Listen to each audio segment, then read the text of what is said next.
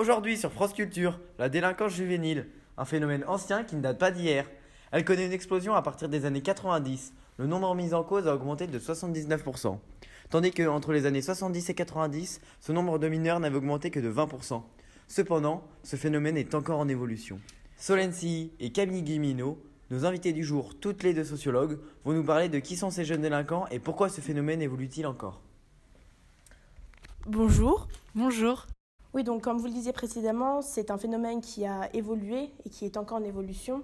C'est à partir des années 94 qu'on a vu cette délinquance juvénile exploser. Cependant, depuis les années 99, on observe une stabilisation des chiffres, c'est-à-dire que le nombre de condamnations est stable, quel que soit l'âge du mineur, même si ce phénomène il continue d'augmenter, mais à un rythme qui est plus modéré. Aujourd'hui, on entend beaucoup dire qu'il y a énormément de jeunes délinquants, ce qui est faux.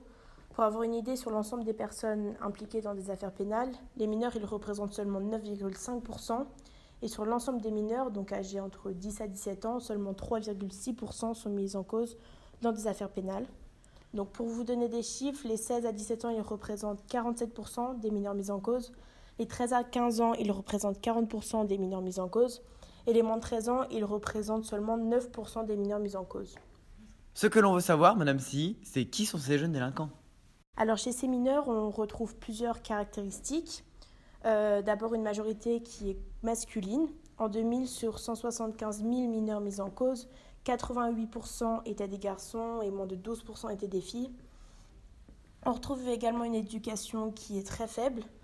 Euh, une étude a été réalisée par le professeur Robert Cario dans un ouvrage consacré aux jeunes délinquants où il explique que 80% des jeunes intégrant des centres éducatifs suite à des infractions possèdent un niveau scolaire qui est inférieur à la moyenne, sans compter que 30% ne savent ni lire, ni écrire et ni compter.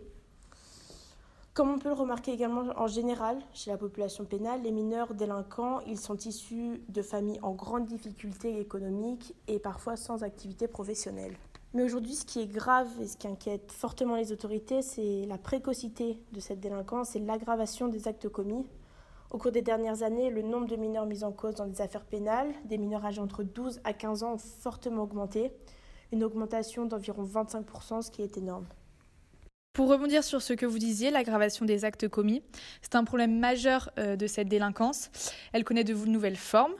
Celle que l'on retrouve le plus souvent, l'atteinte au bien, qui représente 49% des mineurs impliqués, donc comme les vols simples, les vols euh, plus graves, comme les destructions, les dégradations. Euh, la nouvelle forme de délinquance qui sont fortement développées ces dernières années et que l'on retrouvait très peu avant, l'atteinte aux personnes, qui représente 27% des mineurs impliqués, euh, comme les violences légères, les violences sur mineurs, comme euh, sexuelles ou les viols. on retrouve ensuite l'usage des stupéfiants, l'atteinte aux personnes de l'autorité publique et les infractions routières. Donc ces trois formes de délinquance sont plus courantes chez les personnes majeures que chez les personnes mineures. Ces jeunes ne se contentent pas seulement de voler ou de détruire. Euh, aujourd'hui, le plus inquiétant est la manière dont ils euh, commettent ces actes en utilisant la violence physique et verbale. D'accord, eh bien merci à vous deux d'être venus et on se retrouve bientôt pour d'autres émissions sur France Culture. Au revoir.